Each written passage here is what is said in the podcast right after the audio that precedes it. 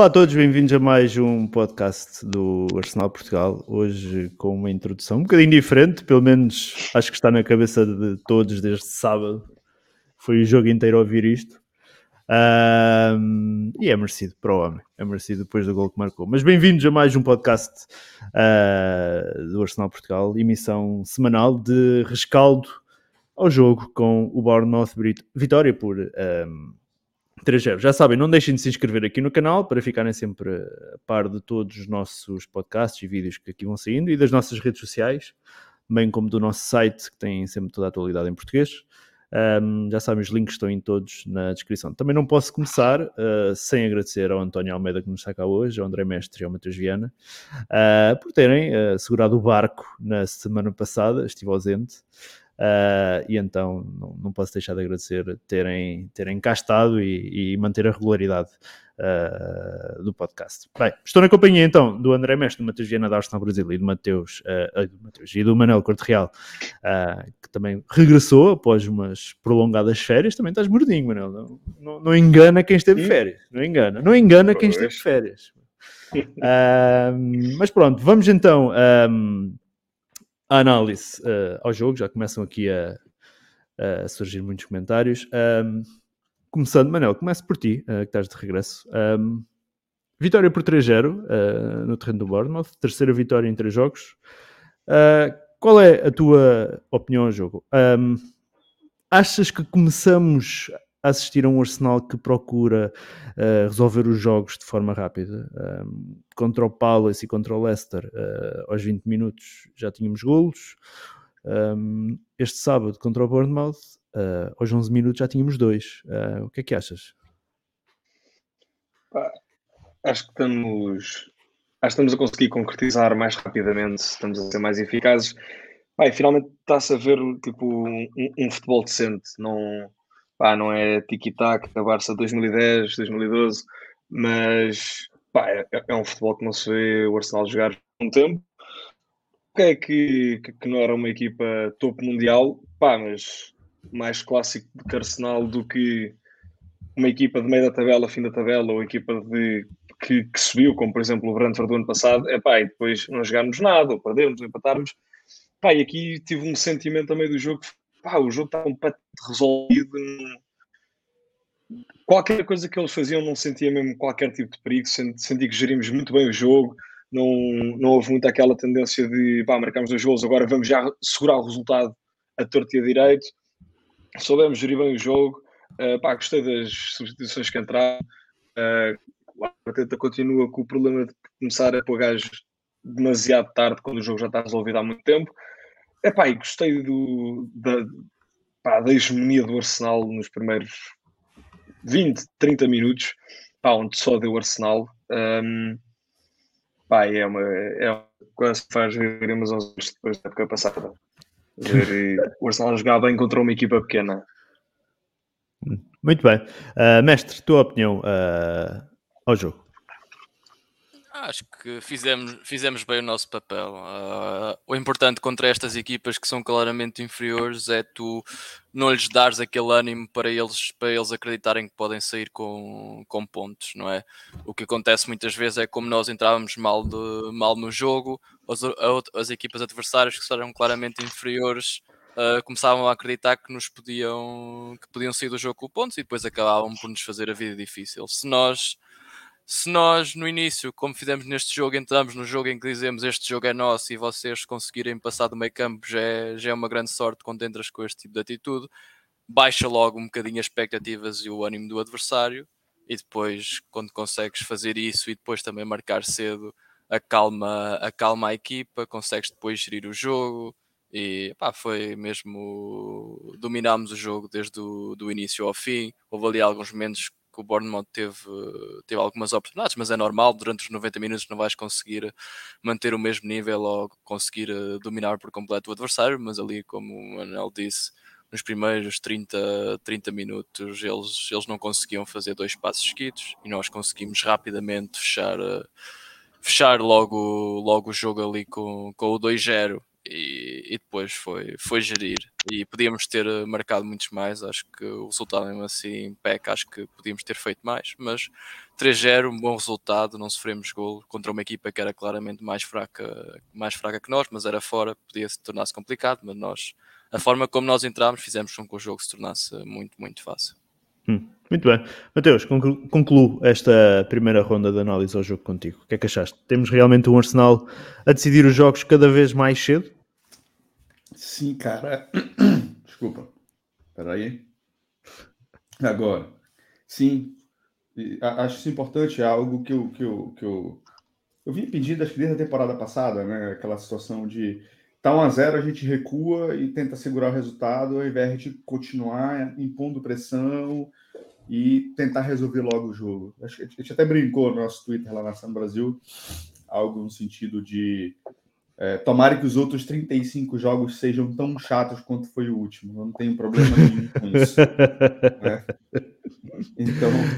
Assino por baixo. É, é um jogo pragmático e tal. Tudo bem, ganhamos 3 a 0 mas. Enfim, eu ainda acho que a gente não teve um grande teste, tá? tava lendo aqui, tava vontade de. Mas, assim, de uma maneira geral, cara, é, o que me, o que me, o que eu era uma coisa que eu queria ver com esse time do Arsenal era um a gente enfrentar um adversário que realmente só quisesse defender. Que foi o que aconteceu no jogo. O Brighton só veio para se defender. Bournemouth. Em determinado Bournemouth, obrigado. em um determinado momento, é, você via que eles tinham os 11 atrás da linha da bola. Eles estavam lá a defender. É isso que eles estavam para fazer, né? E o jogo estava difícil, porque a gente não estava conseguindo entrar, né? E aí, cara, o Gabriel Jesus tira um coelho da cartola, assim, completamente inesperado, né? Sim. E aí ele tira esse coelho da cartola e o jogo ficou fácil, porque o Bournemouth tinha, tinha que sair para o jogo se ele quisesse alguma coisa. E aí essa é a situação que a gente deseja, né? Que o, que o, que o adversário abra espaço, que ele venha atacar, que a gente, a gente tem um, tem um contra-ataque muito rápido, a gente sai muito rápido. Então, o 1 a 0 do que, que, que não, eu sei que foi o gol do Odegar, mas com 90% do mérito do pro, Gabriel Jesus, acho que isso deu um, isso mudou a história do jogo pra gente. Porque eu sinceramente não sei o que seria se não fosse esse, esse, esse, esse primeiro gol. E aí sai logo o segundo, e aí o jogo fica muito controlado. Não é? A gente começa a controlar, controlar, faz o terceiro no segundo tempo, né? A gente faz o terceiro. E depois tivemos inúmeras oportunidades de fazer o quarto, quinto, sexto, sei lá. Só que a gente morreu ali no, no, no terceiro. Cara, foi um jogo fácil. Não foi dos jogos mais vistosos de se ver. Tipo, acho que a gente apresentou um futebol bem pragmático, para ser sincero. Mas são três pontos, né, cara? É isso que interessa nesse momento mas ainda, ainda quero assistir a gente pegar um adversário realmente que possa fazer frente a gente. Né? Eu acho que até agora, tirando o Palace, a gente deu porrada em bêbado praticamente. Né? Então, a gente, não, a gente não foi realmente testado, tá? mas é uma coisa que a gente pode conversar um pouquinho mais lá para frente. Sim. Uh, então, mas, uh, Mateus, um, pegando nisso que estavas a, a, dizer que ainda não fomos uh, testados, então achas que ainda é cedo para, para avaliar este Arsenal? Daquilo que nós poderemos conseguir fazer a longo prazo? Não, a gente pode achas avaliar. Há, sim, mas há, um, eu digo isto por, por um motivo. Há muita gente que, e nós se olharmos para os comentários, parece que já está a sonhar com voos mais altos do que aquilo, pelo menos nós temos. Queres que eu fale disso? Eu posso falar. Eu podes falar o que quiseres. Não, não, não, podes falar o que quiseres. É só. Há muita gente que sonha não, já, se calhar. Tu acha que é o momento? Se for o momento, a gente fala, não, não problema. Podemos falar já, não há problema. Tá bom, tá bom. Mas há muita gente que se calhar já sonha, até se calhar com voos mais altos do que um top 4 ou um top 3. Um, epá, ou achas que é importante uh, manter os pés no chão, até porque ainda não podemos avaliar completamente esta equipa, porque lá está, uh, a esta altura ainda não defrontámos um, um, um, Liverpool, que por acaso perdeu hoje, mas não defrontámos um City, não defrontámos um Chelsea, não defrontámos um Tottenham. Uh, e ainda não sabemos como é que esta equipa vai reagir contra, contra equipas mais fortes. A gente pode avaliar. Claro que a gente pode, se pode sempre avaliar. Por exemplo, esses, tipos, esses três jogos que a gente venceu eram eram, eram jogos que a gente não vencia com a facilidade que a gente venceu o jogo. A gente não liquidava um jogo da forma que, te liquidava, que, que a gente liquidou o jogo.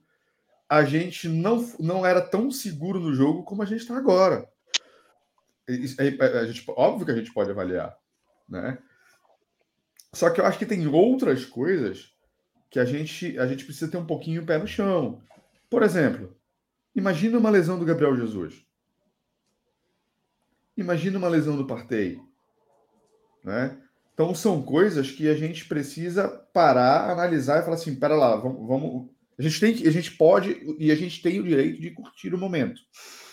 O momento é lindo, o momento é legal, tá? Porém, a gente tem que ter a gente tem que ter o pé no chão, tá? Hum. O, o, a gente pode falar isso, isso, isso mais lá na frente. Já, já falamos mais para frente, sim. Tá. É, o momento é bom. Mas nós tivemos momentos bons no passado também, e depois a gente entrou numa, numa, numa descendente. Como a gente esteve numa descendente e subiu. A gente oscila muito na temporada. Então, esse é o motivo, esse é o motivo da gente ter o pé no chão nesse momento. Tá? Achar que a gente galga para um título, eu acho loucura. Eu, existe uma possibilidade de? Existe uma possibilidade de. Né? Porém, que eu acho, eu acho que matematicamente essa probabilidade é baixa. É a minha visão. Mas pode acontecer? Claro que pode acontecer. Né? Mas uh, uh, o meu raciocínio é: eu não gosto de calibrar as expectativas extremamente lá no alto, porque se a gente ganha na Europa League e fica em terceiro, para quem, quem calibrou para ser campeão da Premier League não vai ficar satisfeito com isso. Percebe? Sim. Então, assim, a gente precisa calibrar as expectativas dentro. Eu prefiro ser surpreendido. Pensar num top 4 de, uma forma mais sem muita disputa, né? Um negócio consolidado, top tranquilo, tranquilo. Que se vier um título numa hipótese remota, porra, do caralho. Entendeu? Então eu penso dessa forma, né? Agora, quiser pensar em título tirando agora, cara, cada um é livre para fazer o que quiser. Eu não faria. Né? Então, a, a, a, a, minha, a, minha, a minha análise é mais nesse sentido. Hum. Uh, Manel, um, estás como o Mateus. Um, um top 4 é a expectativa, um top 3 poderemos dizer que será já uma época boa, relativamente boa, uh, porque consolidamos, estamos mais consolidados na Premier League. Um, ou uh, podemos sonhar mais alto? De que forma é que já consegues uh, avaliar este Arsenal ao fim de três jogos? Uh, eu posiciono-me muito parecido com, com o Mateus no toque a, essa opinião de a gestão de expectativas que é sempre pá, um tema perigoso na, pá, no toque Arsenal, mas se calhar diria um bocado mais para o lado do sonhador porque hum, epá, naturalmente terceiro jornada do campeonato, pá, isto é, é muita, muito para correr, ainda há muito para jogar, é muito cedo para começar já a tirar pá, grandes relações já muito fundamentadas, porque nós estamos assim e os outros estão assado e não sei o quê, portanto, não vale a pena estar a fazer uma, uma, grande, uma grande análise e estar já a tentar prever um, um resultado específico que podemos já a definir aqui um intervalo. Pá, acho que neste momento estamos com mais de capacidade para top 4, se calhar até consolidado, como estavas a falar, se calhar um top 3, um, um top 4 assim tranquilo. Pá, quanto ao título, epá, sim, é, é, é da cedo, temos, tivemos jogos fáceis, uh, outras equipas estão a ficar relativamente mal, mas epá, era bonito. Ruben só diz merda.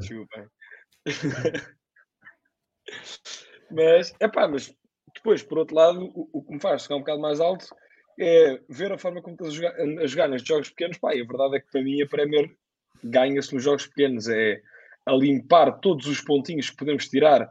É pá, fim da tabela, meio da tabela, pá, mais cá para cima. Pá, a, a verdade é que se formos analisar as últimas épocas, os pontos que nós fazemos face ao top 6 é pá, mais 3 pontos, menos 3 pontos, estamos ali num, num range que eu considero aceitável.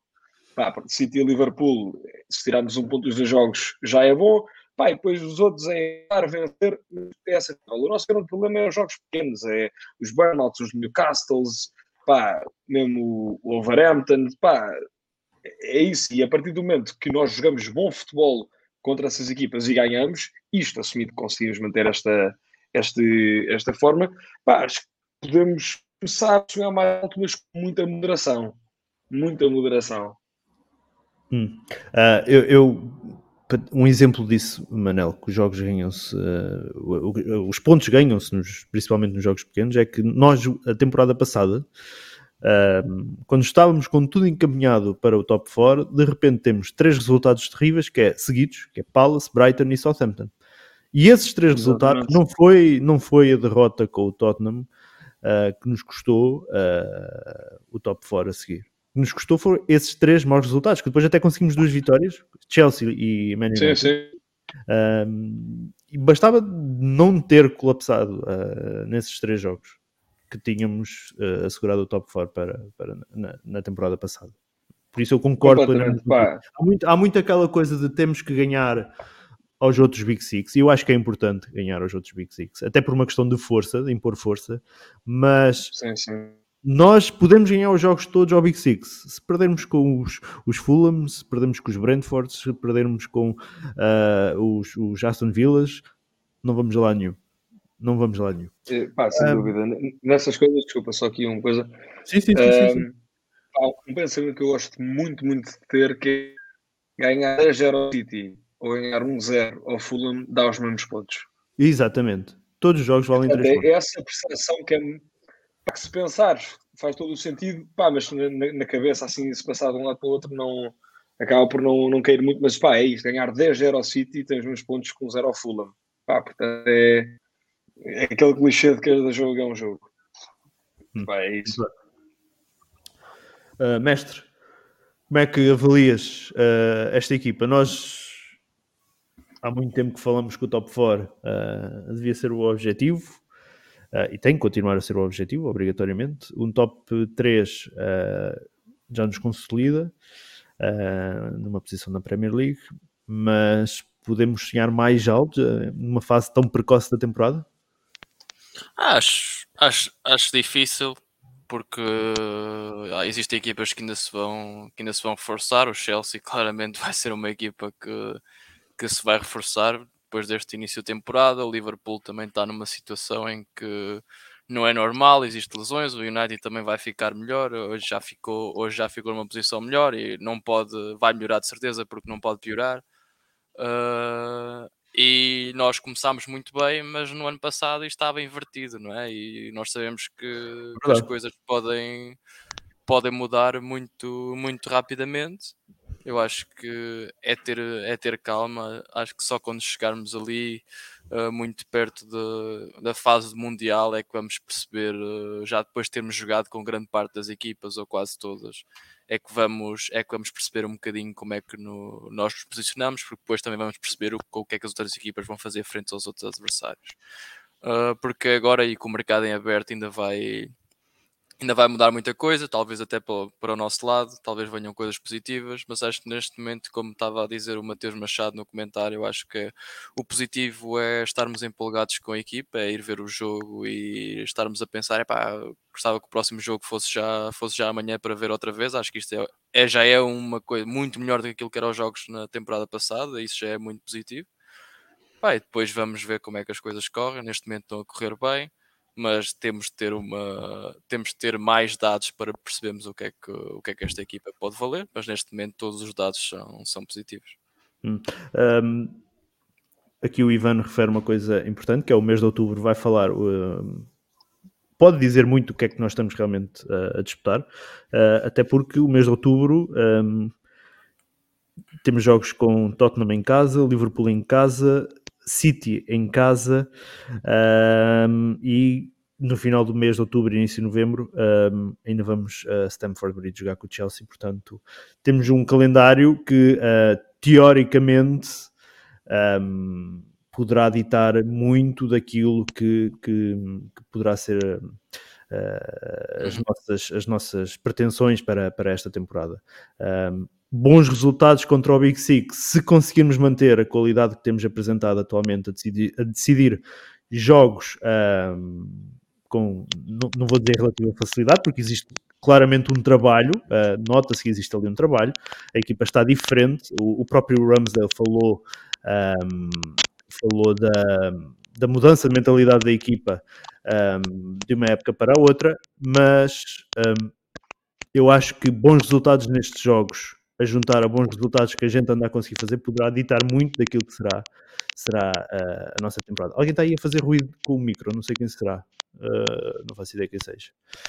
Um, mais, o que é que eu tenho aqui mais? Mestre, tu falaste. Um, agora ficou tudo em mute, não faço ideia quem era, mas ok. Uh, a gente já vê. Uh, mestre, tu falaste uh, da situação que nós estávamos na temporada passada e de facto na temporada passada estávamos com três jogos, três derrotas, adversários diferentes, é verdade, mas poderemos dizer que. Um, existe, para além de, de, de, não é poderemos dizer, é onde é que nós poderemos ver que existe a maior evolução?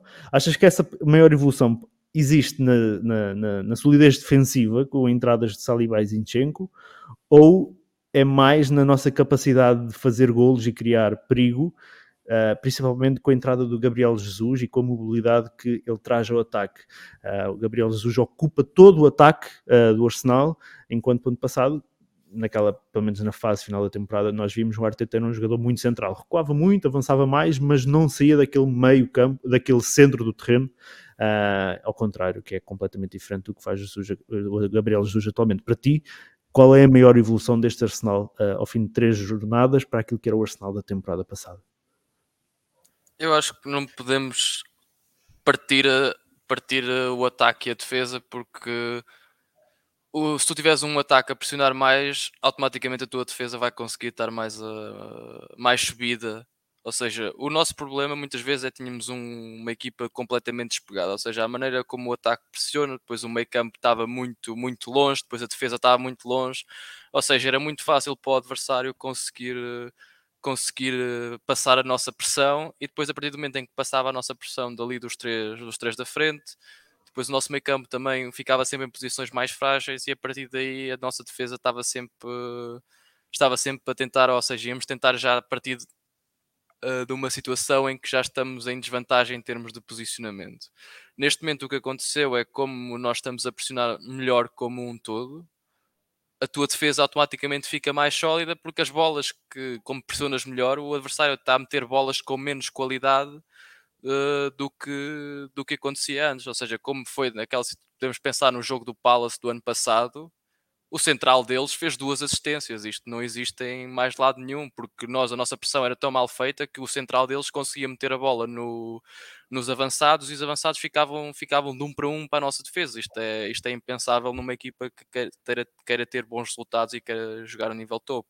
Mas como neste momento nós estamos a conseguir fazer uma pressão mais eficaz, a nossa defesa depois já consegue estar em posições de vantagens e o meio campo contra o adversário porque as bolas já não vêm tão direitinhas porque a nossa pressão está a ser bem feita. Por isso isto acaba por ser, acho que a equipa como um todo, o bloco em si está, está mais apurado e agora as novas peças estão um bocadinho melhor posicionadas no, no campo o meio campo também já tem confiança para pressionar mais à frente, ou seja, também a defesa, a defesa está um bocadinho, estão mais confortáveis com a defesa porque já estão a subir mais, ou seja, acho que aqui é mais o bloco, o bloco em si, o 11 e não tanto melhor no ataque, claro que o Gabriel hoje fez diferença, o Saliba fez, fez diferença, mas acho que é a maneira como nós estamos posicionados dentro de campo e a confiança e jogar mais subidos faz com que estejamos melhor no, no nível geral. Muito bem, Manel. Um, como o mestre diz, esta evolução existe porque há uma evolução em bloco ou há algo que, que se distingue nesta nova temporada? Entretanto, descobrimos que é o teu micro que está a fazer barulho. Está aí a ver uns. Ui, estamos a perder. Estão a perder? Estão a ouvir? Mal. Então vai, enquanto, enquanto resolves isso, enquanto resolves, resolves isso, eu vou, ali passar ao Mateus. Mateus, um, maior evolução, uh, maior evolução na temporada é a entrada de Gabriel Jesus ou a coesão defensiva ou como disse o mestre, é tudo uma, um bloco? Acho que é o conjunto, cara. Tem muito. Ele está, está jogando bem. Agora, claro. O, o Saliba entrou bem, o Zinchenko entrou bem, né, o Gabriel Jesus, para qualquer momento da temporada passada, nem compara com os atacantes que a gente tinha, é incomparável. Então, o upgrade realmente grata surpresa. Grata surpresa. Então, acho que tudo isso faz com que, que o conjunto, de uma forma geral, acabe jogando muito melhor. Né? É, a gente não precisa mais jogar com Cedric na direita.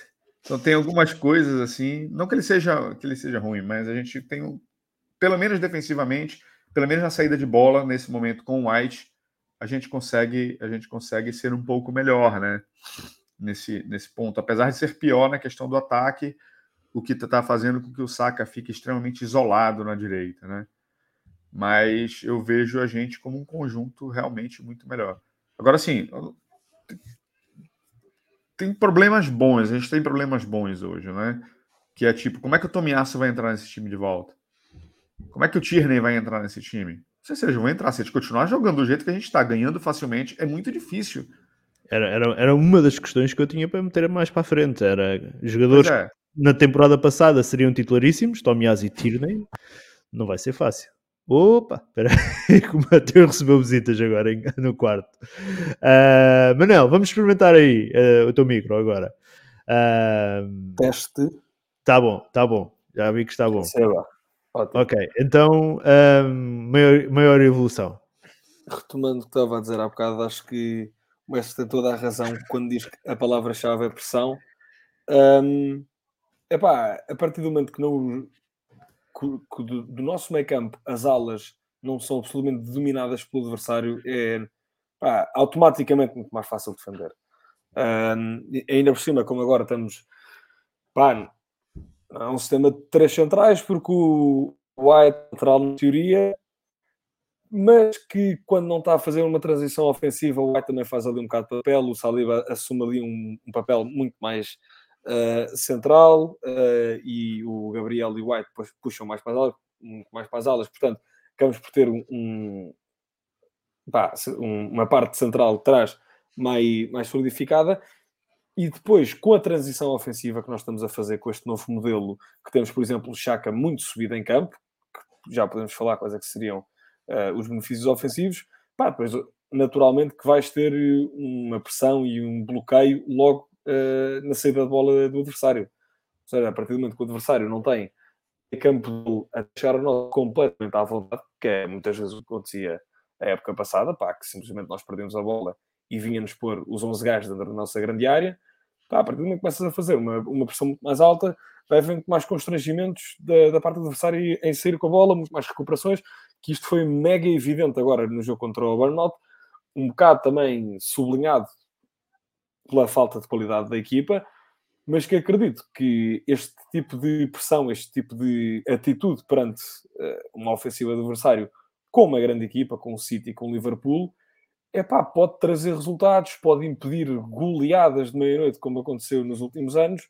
Pá, eu acho que, que, é, que, é, que é um. Epá, eu acho que é uma tática a apostar bastante, um, porque depois é isso. Depois também isto, é, é, é, eu estava a dizer, está completamente interligado o, o, ataque e a defesa. E neste caso, uma recuperação de bola no campo adversário, pá, automaticamente não tens que fazer aquela construção toda ofensiva. Hum, muito bem. Mateus, uh, depois de teres recebido visitas aí, uh, queres tentar concluir o teu raciocínio? Eu não lembro o que estava falando. Já foi, não é? Pois. Então faço. Lembrar o estavas a falar que ia ser difícil como é que jogadores como Tierney e Tomiyasu iam entrar nesta, nesta equipa. É, então, é, de uma forma muito simples assim, eu, eu, acho que eu acho improvável eles entrarem no time, até porque o, o próprio Arteta coloca o pescoço dele à disposição da, de quem os critica, caso dê errado. Né? Ele está jogando no, no, numa formação, num estilo que está dando certo. Então não tem por que mexer nesse momento. E também, como alguém falou aí, foda-se, tem que jogar quem tá melhor. Foi não tô preocupado com o Tierney, não tô preocupado com.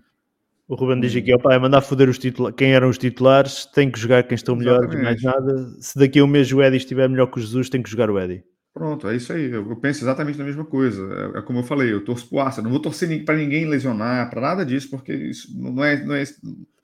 Quem faz isso não é, não é, não é torcedor do Arsenal. Né?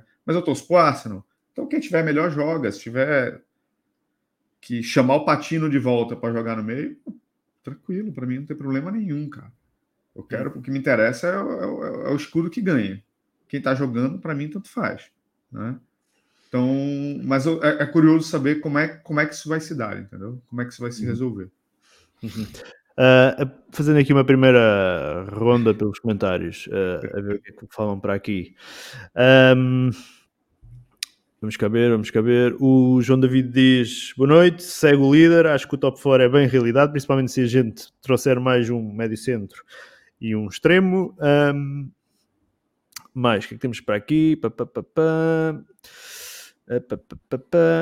Ok, segue aqui o Henrique Proença diz: é importante manter o pé no chão, mas dá para entrar na brincadeira, também aproveitar o momento. Segue sim, o líder. Um, Daniel Reis, tirando o City, todas as equipas da Premier League sentiram falta dos seus principais jogadores uh, que, se, uh, que, se, lesionaram. Pois é, mas, mas, na temporada passada, Daniel, quem perdeu a vaga no top 4 com as duas mãos, só faltando botar o, de, o dedinho na vaga, fomos nós, por causa disso. Sim, ficámos sem Tierney e sem Partey na, na parte final da temporada.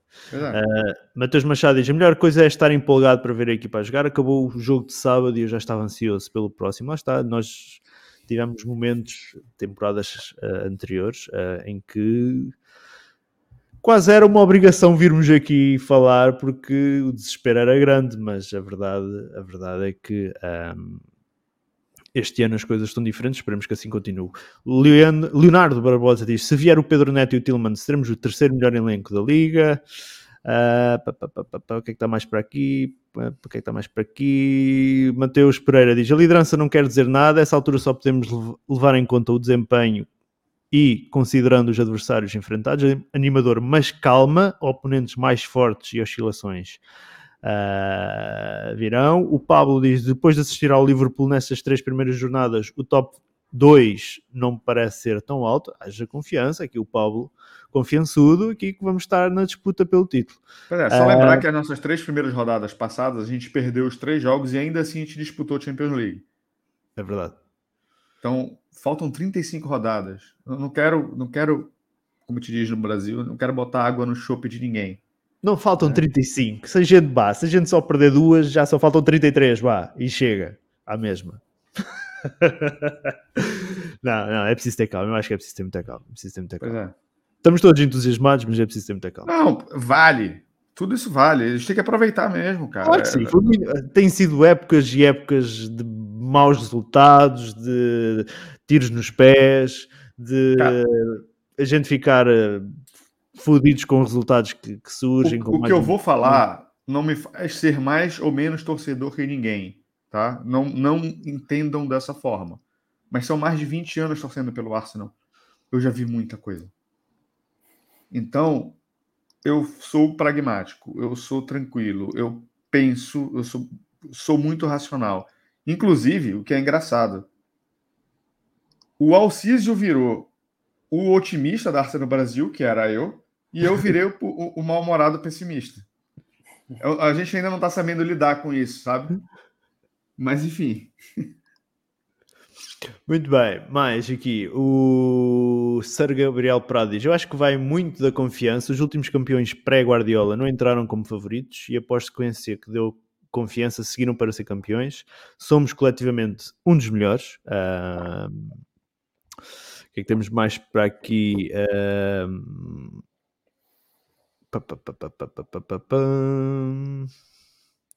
Estou aqui a avançar, não faltam aqui comentários. O Wagner diz: Arsenal vai tentar pechinchar no Pedro Neto para conseguir também trazer o Tillmans. Uh, dois reforços assim à última da hora, parece muita coisa. Uh, mas pronto, vamos então aqui avançar. O Fernando, o Fernando Luís Amorim Agostinho diz: o Zinchenko ainda vai ser capitão desta equipa. Uh, muito bem. Bem, vamos avançar, senão nunca mais saímos daqui. Uh, Mateus, um, um, jogador que tu uh, gostas bastante, uh, Martin Odegaard, Um, finalmente tivemos o Odegaard a, a rematar a baliza, que se calhar é uma das principais lacunas dele.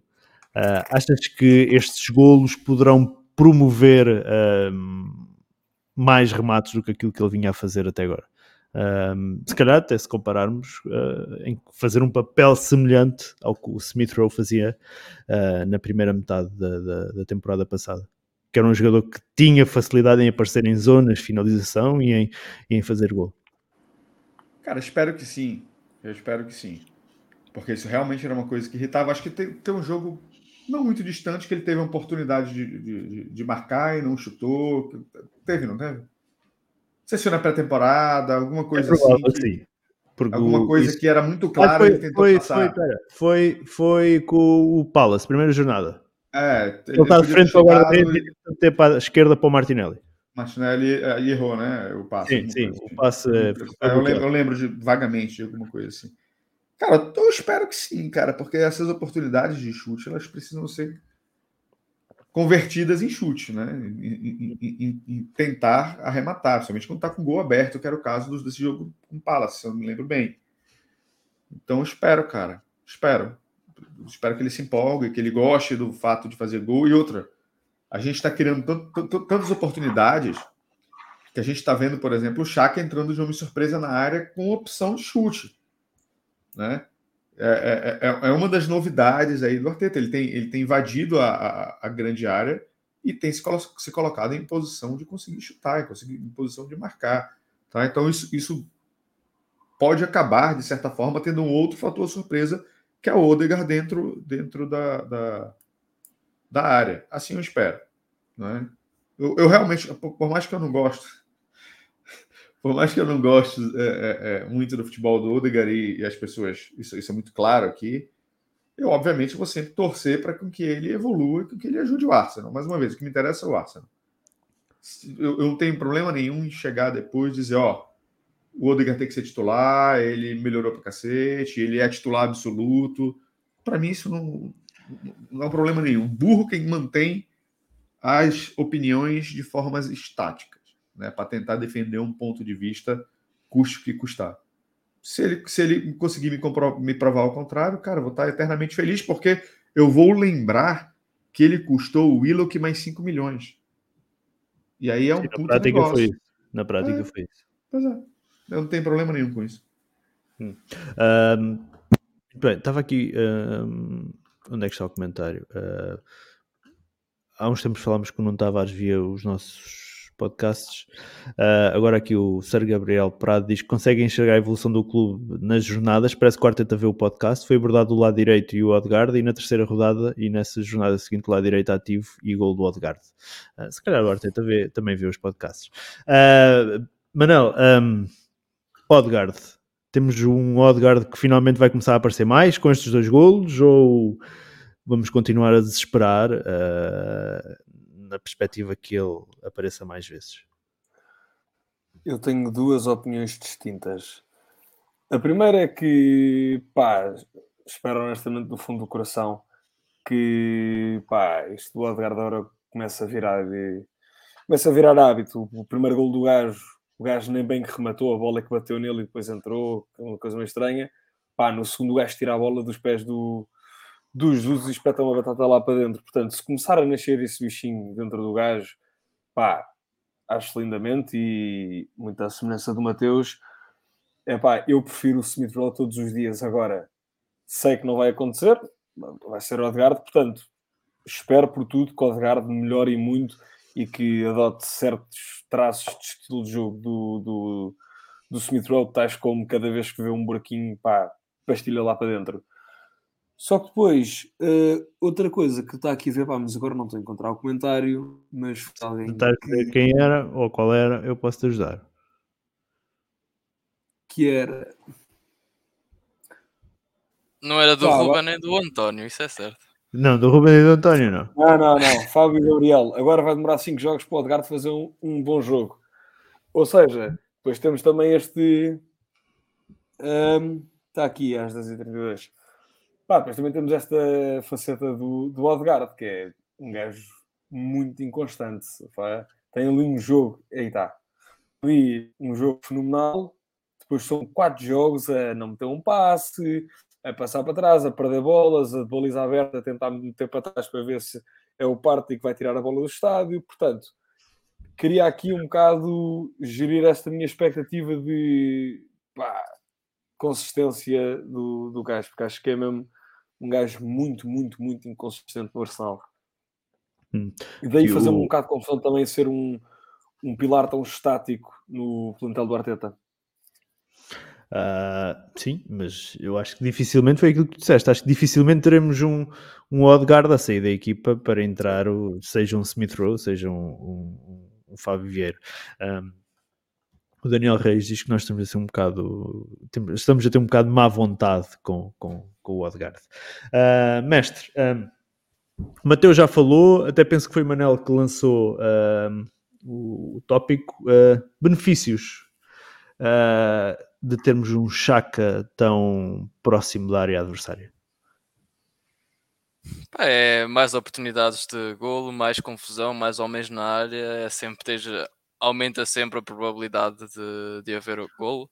Pá, isto entre aquilo que é o Chaka, o Chaka é o Gundogan, o Odegaard é o David Silva. Agora só espero que o Odegaard chegue aos números do David Silva e só espero que o Chaka chegue aos números do Gundogan e se eles chegarem a esses números, quer dizer que então estamos lá em cima a lutar pelo título. Uh, não acredito nisso, mas era, mas era bom. Mas acho que se nós olharmos para aquilo que é o City, uh, é um bocadinho isso que tem. É um, tem muitos homens na área, uma pressão muito alta, muitos homens na área. Quando tens muitos homens na área, não precisas ter, não precisas ter um homem alto, um pinheiro para marcar golos, porque tens várias, várias, várias situações em que podes meter a bola e pode aparecer e o gol pode aparecer de vários jogadores. E é um bocadinho isso, é criar, eh, é criar mais, mais situações, criar, eh, ter mais jogadores na área. E a partir do momento em que tens isso, a probabilidade de, de haver gol é sempre, é sempre maior. Hum. Ainda regressando aqui ao Odgard, mestre, o Tiago Reis diz aqui: as críticas ao Odgard são demasiadas. Já tinha sido um dos três melhores da temporada passada e só tem a evoluir. Tem técnica e perfil para ser um dos destaques do Arsenal por, muito, por muitos anos. Concordas com este comentário do Tiago Reis? Não, uh, concordo, concordo que ele só tem a evoluir. Agora, eu sempre disse que o Odegaard é um bom jogador e não lhe vou tirar isso. Agora, não era a minha opção para, para um 10 titular ou um jogador em que tem tanto peso, tanto peso nas costas, que agora tem menos, porque existem outros que porque o plantel está a ficar melhor. Eu não digo que ele é mau jogador, agora em três jogos fez um bom, ok, qualquer jogador que em três jogos faça um bom não é um grande jogador. Claro que pode evoluir e se chegar a um momento em que faz dois, dois em cada três já é, já é muito melhor do que aquilo que, que fazia antes. E quando fizer três em três é dos melhores do mundo. Uh, não há nada a dizer. Agora, claro que ele é um bom jogador, tem técnica, tem qualidade, mas para aquilo que se espera dele ou daquilo que é a preponderância dele dentro do 11, ainda está longe de atingir essa, esse estatuto em termos daquilo que oferece dentro de campo, basicamente. Hum. Uh, muito bem. Uh, Mateus, um, o Arsenal começou a gerir o jogo uh, com o Bournemouth aos 11 minutos, depois de fazer o 2-0. não achas que foi demasiado cedo quando poderia ter tentado procurar o 3-0 para fechar o jogo de vez? Ou achas que o fez apenas porque era, digamos assim, um Bournemouth, né, entre aspas, uh, que dificilmente teria capacidade de, de, dar a volta ao resultado. Uh, e se achas que numa situação normal, quando apanharmos então equipas mais fortes, poderemos ver um Arsenal a tentar fechar os jogos mais cedo? Eu acho que tem a ver com isso. acho que eles viram que o Arsenal viu que era um time que estava basicamente tentando se defender, que a gente não precisava, de certa forma, gastar tanta energia assim, que o jogo estava realmente muito controlado. Eu acho que quando, mas quando for times maiores, né, com, com, com poder de reação maior, pode, pode ser que a gente continue imprimindo ritmo. Então, acho que vão começar outras competições. A gente tem, até o momento, um elenco ainda muito curto. Então, acho que não. A gente precisa fazer uma gerência dessa, desse gasto energético, vamos dizer assim.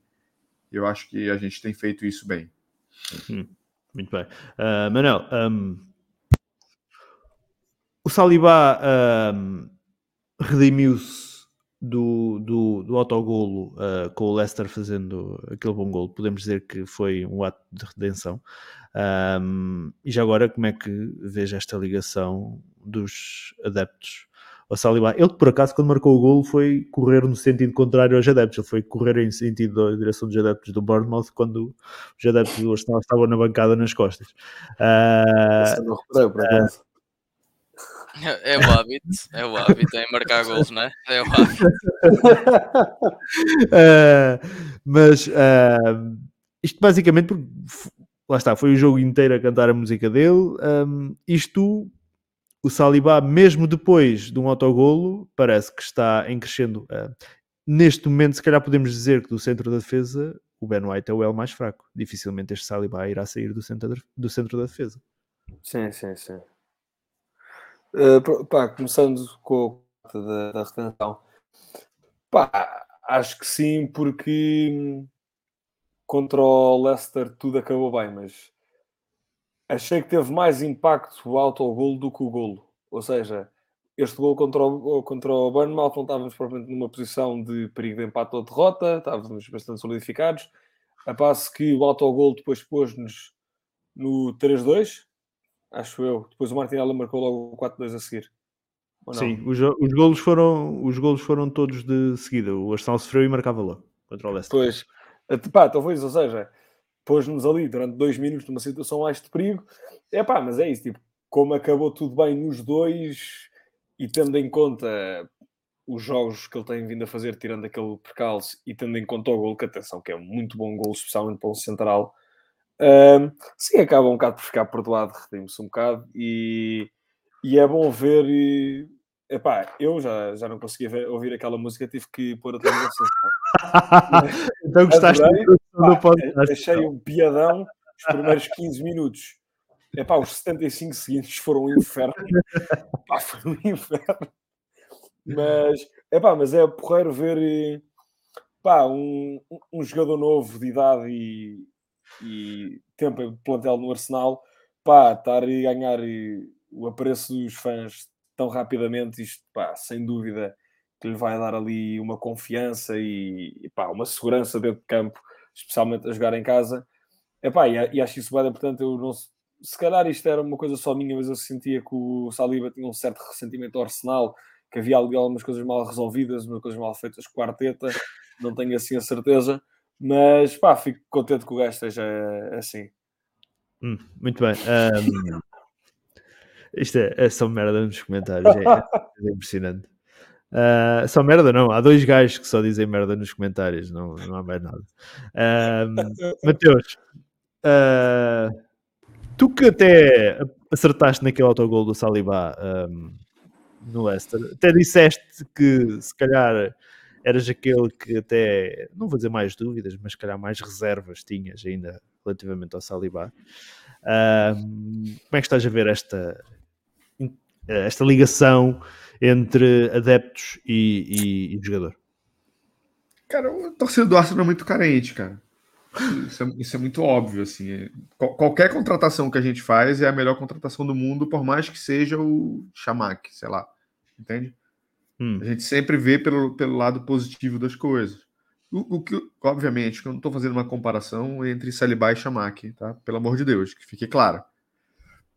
Mas eu estou apenas dizendo que a torcida do Arsenal é carente e que qualquer um que se sobressaia um pouquinho acaba, acaba ganhando música, acaba sendo, enfim, né?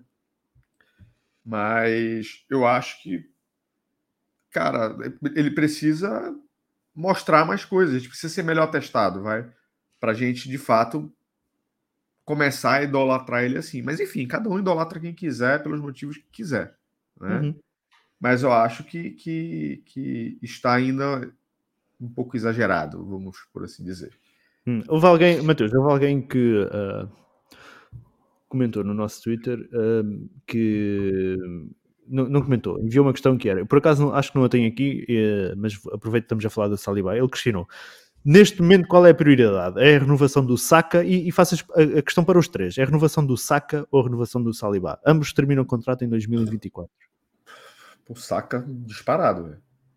Saka é um jogador consagrado na Premier League e no Arsenal. O Saliba, a gente vê um bom futuro nele. Mas, obviamente, que eu gostaria da renovação do Saliba, do Saka e do Martinelli. Eu acho que é um, é um núcleo muito forte, muito jovem, que a gente não pode abrir mão de abrir mão e nem perder esses jogadores agora em curto prazo, quando as, as peças estão começando a encaixar. Né? Mas hum. se tivesse que escolher, é o Saka tipo, disparado. Mesmo quando temos, se calhar, um Saka que neste momento, uh, não vou dizer que é menos importante, mas está, está a ter menos influência, se calhar até por aquilo que é a ligação entre o, uh, a boa ligação que está a acontecer entre o Martinelli e o Jesus. Mesmo. Mesmo porque cedo ou tarde ele vai aparecer. A gente precisa saber que ele está ali e que ele, e ele, que ele tem potencial para é, carregar a gente na costa, como ele carregou na temporada passada. Então, o, o, futebol não desapareceu. É que basicamente a gente não tem jogado pela direita. A gente jogou mais pela direita agora o último jogo. Foi. Mas a gente estava completamente penso pela, pra, pra, pela esquerda. Isso tem um motivo. O White não apoia. O White é basicamente um zagueiro pela direita que ajuda na, na saída de bola. Cara, você vai ver os cruzamentos do, do, do, do White, é um negócio bizarro, velho. Apesar, é bizarro. De, apesar de um deles, foi o que deu o, o segundo gol, mas. É, sim, mas assim, os, outros, os outros 550 que ele fez foram, foram bizarros. Né? Então isso influencia muito. Você não tem um jogador apoiando e estando do lado do Saka para ajudar na triangulação. É, é, é, é, um fator que o Cedric e o Tomiasso conseguem ajudar melhor nesse, nesse, nesse ponto, né? Mas, é... cara, o Saka é disparado dos três o, o mais importante para mim. Hum. Mestre, entre Saka e Saliba, que os dois terminam a contrato em 2024, mantém, concordas com o Mateus? O Saka continua a ser uh, a prioridade na, no que toca a renovações? E se quiseres responder aí aos comentários que estás triste hoje, não estou triste, pá. Eu quando, estamos bem não tenho grande coisa para dizer, pá. Isto só estou-me a rir para dentro porque pá, quando está tudo bem é deixar, é deixar as coisas andarem. Não, é 100%. O Mateus tem razão, pá. É... Ah, há 4, 5 semanas atrás pensávamos que o Saliba nem ia ficar no plantel e não era ninguém no, no Arsenal, não é? Claro, ninguém, estou a ser, eh, estou a extrapolar, mas há 5 semanas não pensámos que o, que o Saliba não ia fazer parte do, do plantel, não é? E o Saka... não é? Sim, o Saka já provou, já tem, já tem o valor, além disso também já tem um price tag muito elevado nas costas uh, também é um jogador de, de, enorme qualidade, por isso acho que nem se tivéssemos se tivesse que perder agora um jogador, claro, se me tivesse que escolher, escolhia sempre o Saka, todas as vezes em 10 em 10, escolhia sempre o Saka para ficar connosco se tivesse, se tivesse que escolher entre os dois. E o Saka neste momento é a prioridade. Hum, se não me esquecer, vou tentar lançar essa votação no Twitter, ver entre Saka e Saliba quem é que aqueles que nos seguem preferiam renovar já. Manel, uh, Mesma questão para ti. Saca ou Saliba? Vais ser do contra ou, ou vais acompanhar no saca? Estás em mute, estás em mute, mano. Obrigado, pessoal. Um, pá, vou dar a mesma resposta, mas com uma pequena chega. Um, para mim também, pá, claramente saca, uh, pá, já está provado na Premier League, já um jogador mais experiente também na minha opinião, um jogador com, com mais cuidado, apesar de nas primeiras três jornadas do campeonato ter estado mais apagado, se calhar pelo sistema tático, se calhar pelas opções que veio trazer o, o, as, os, novos, os novos jogadores do plantel. Mas eu, só há aqui uma coisa que, ou seja, apesar de manter a minha resposta em saca, eu acho que perdendo o Saliba ficávamos mais desfalcados na defesa do que perdendo o Saka no ataque. Ou seja, ali aquilo é uma zona onde claramente podemos mudar ligeiramente o sistema tático, uh, podemos pá, meter a jogo Smith Rowe, podemos meter Pepe, pá, fazer umas mudançazinhas que claro que iríamos estar a perder um, um, grande ativo, um grande, grande ativo do Arsenal, mas pronto, acho que uh, o que íamos perder não ia ser assim brutal. Face agora ao Saliba e atenção, claro que isto é uma opinião um bocado precoce, por sorte ter jogado três jogos, mas vejo uma enorme diferença na nossa defesa, uma enorme, uma enorme diferença de segurança, especialmente, pá, tenho sentido o Gabriel, que para mim era um gajo muito firme, muito trapalhão, o gajo está muito trapalhão esta temporada, pá, o White não está a cumprir tanto um coisa de central, portanto também difícil de avaliar, mas para mim o Saliba está-nos a trazer uma grande segurança na defesa, e pronto, naturalmente que isto tem que ser testado contra Cities, United, Tottenham, Chelsea e por aí fora, mas pronto, era só mesmo para deixar esta chega de saca, mas não sei se não perdíamos mais na defesa.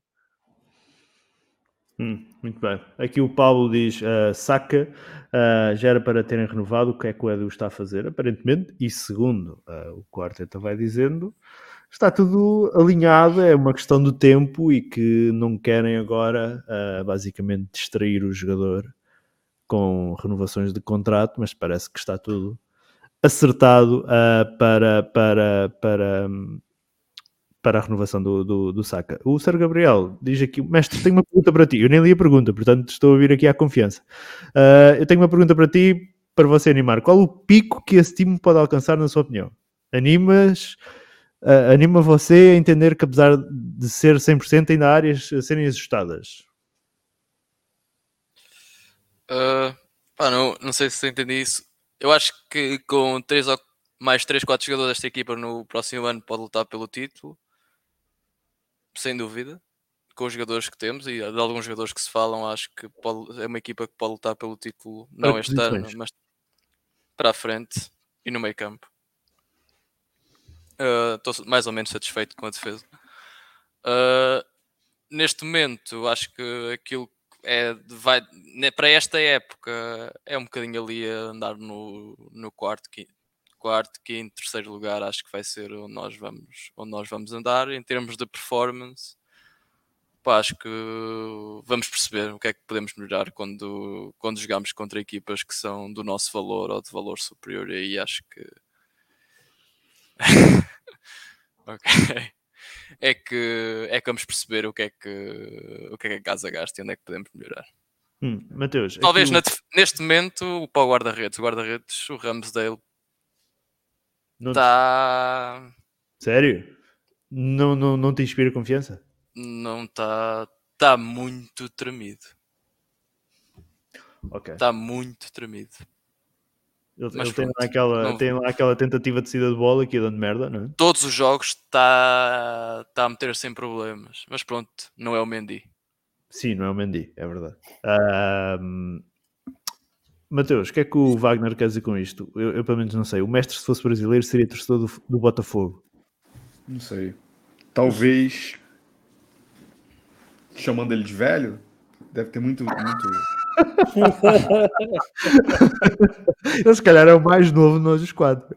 Não, mas aí é o espírito de velho. Deve ser alguma coisa assim. Eu acho que é isso. Não, não, não, também não peguei, a, não, não percebi a, a motivação. Tá, tá, tá em 14 no campeonato. Pá. Não é um Palmeiras, mas também não é um Juventude, né? Parece aqui.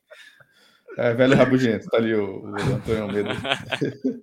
okay. Acho que é isso, eu acho. Ah, torcedor do Botafogo é igual a pessoa triste. Sofrido. Sofredor, sofredor. Tá, pode ser. Não, eu, eu acho que o mestre está naquela fase de. Estou a tentar. Há tantos anos nós não estávamos assim numa hype tão boa que, que nem, há uma, nem há uma reação sequer. Ainda vocês, tá, tá, eu no ano passado não vestia, não vestia camisola em nenhum podcast. Pá. Já trouxe em três entre este duas vezes. Eu estou aqui a tentar, eh, não é manter a, manter a calma, mas não, não podem fechar por mim. Vais dando, vais dando sinais, vais dando sinais de euforia, não é? Vais não dizes, mas vais deixando aí. Qualquer dia estou aqui com o Barreto do Arsenal, tenho tal grau Barreto. Eu estou, eu estou à espera que, que, a, que, a, que a minha camisola preta chegue para, para trazer para aqui. Uh... Cara, vocês compram camisa ainda, velho? Tem que ser. Não tenho nenhuma da Adidas. Tem que ser. Não, uh, da Adidas tenho umas duas ou três. Não tenho certeza. Tem a amarela. Tenho mais outra. E olha, e olha que acho que de 2006 até o final da Puma eu tenho todas Puma tem Ah, várias. As três. Pumas, Mas, Puma, se não me engano, tem to- as principais têm umas todas. Pois, não, eu tenho a 1, a 2 e a 3 de todas. Desde 2005, 2006, eu acho. 2007. Foi esse jeito. ok, Aí bem. eu parei de comprar porque o Cronk não merece ver meu dinheiro assim. Ah, Manel, ahm, ainda regressando ah, ao jogo. Ahm, quando é que achas que o Arteta poderá lançar ah, Zinchenko ao mesmo tempo que Tierney no 11 inicial? Nós temos visto o Tierney a entrar, a entrar espaços no- nos últimos minutos. Achas que poderemos estar, por exemplo, à espera de uma Liga Europa para ter os dois, ahm, os dois ao mesmo tempo em campo? O Liga Europa, o FA Cup, Carabao, pá. Ou então um jogo mesmo muito fácil, mas isso aí já estamos a deixar passar um bocado das oportunidades.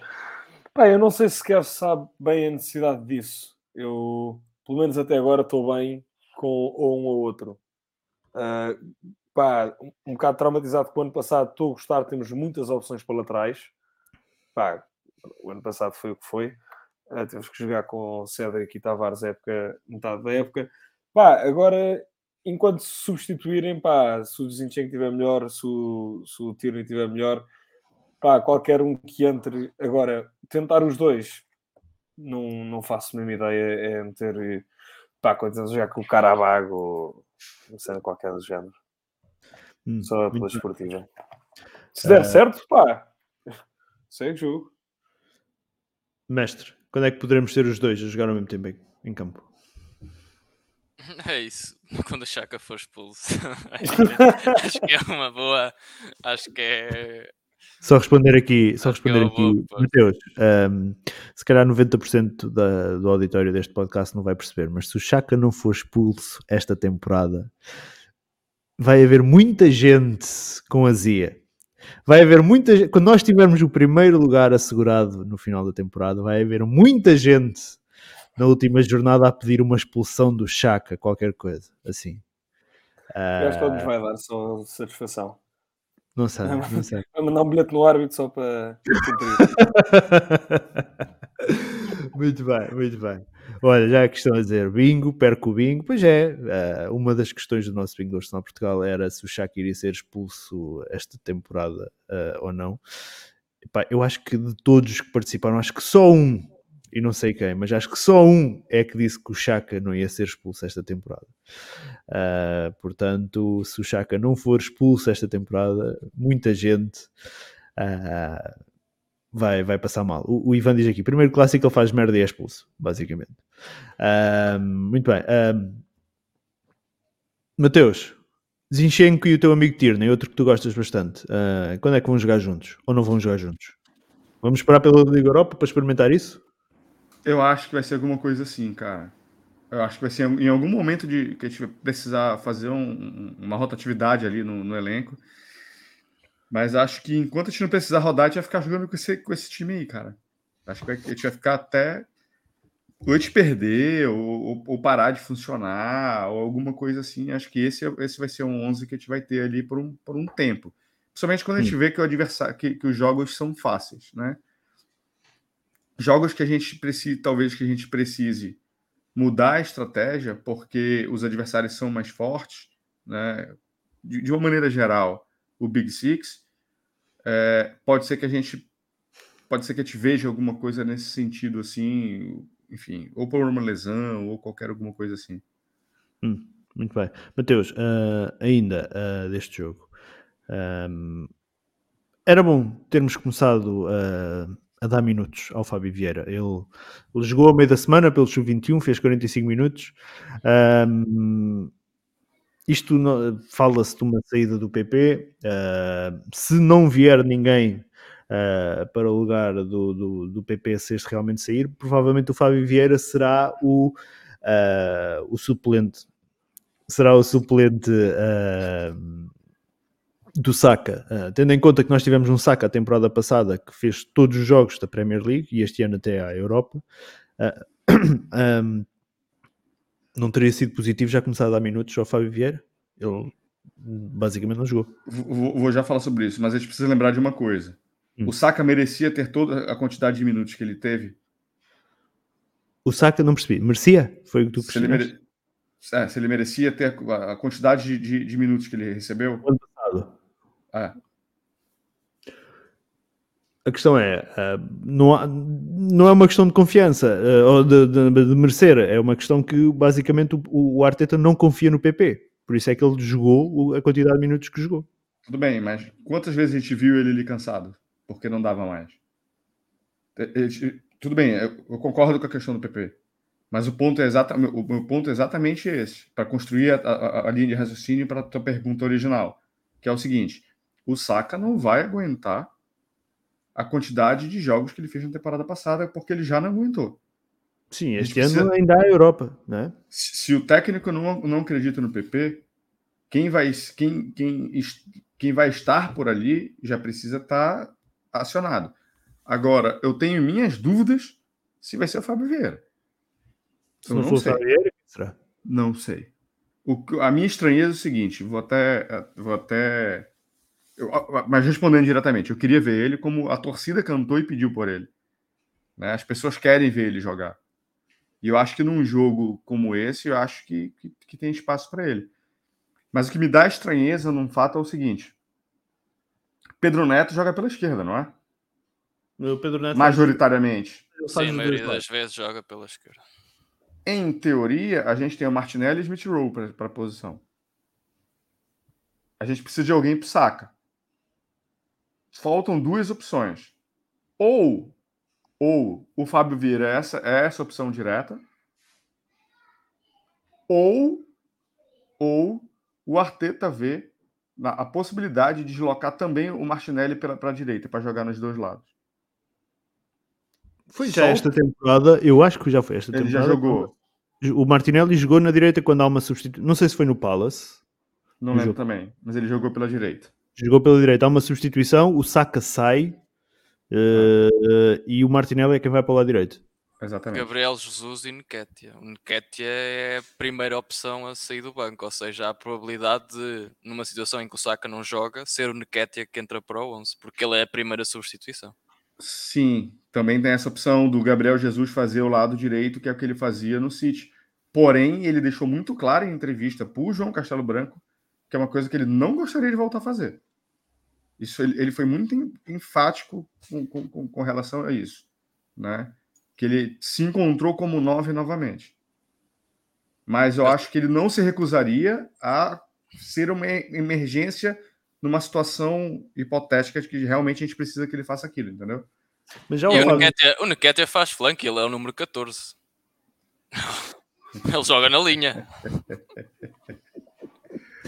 Não, mas o Fábio Vieira também disse, eh, relativamente a isso que estavas a dizer da, da posição do Gabriel Jesus, o Fábio Vieira também disse quando chegou ao Arsenal que ahm, ele faz mais do que uma posição, mas aquela onde se sente mais à vontade é jogar a 10, basicamente na posição do Odegaard. E o próprio Arteta ah, ah, disse que ahm, o, o, o objetivo para o Fábio Vieira seria ah, experimentá-lo noutras posições e ele experimentou ah, e ele foi ah, experimentar ah, jogou agora pelo sub-21 jogou até do lado direito mas que o objetivo dele até seria nesta fase inicial colocar o Fábio Vieira numa posição onde estivesse mais confortável neste caso jogar a 10 Ah, portanto ahm, não sei realmente se, se será o, o Fábio Vieira ou não o substituto do Saka ah, mas ele pelo menos no sub-21 ele foi trabalhado para isso ou pelo menos os 45 minutos que teve no Sub-21.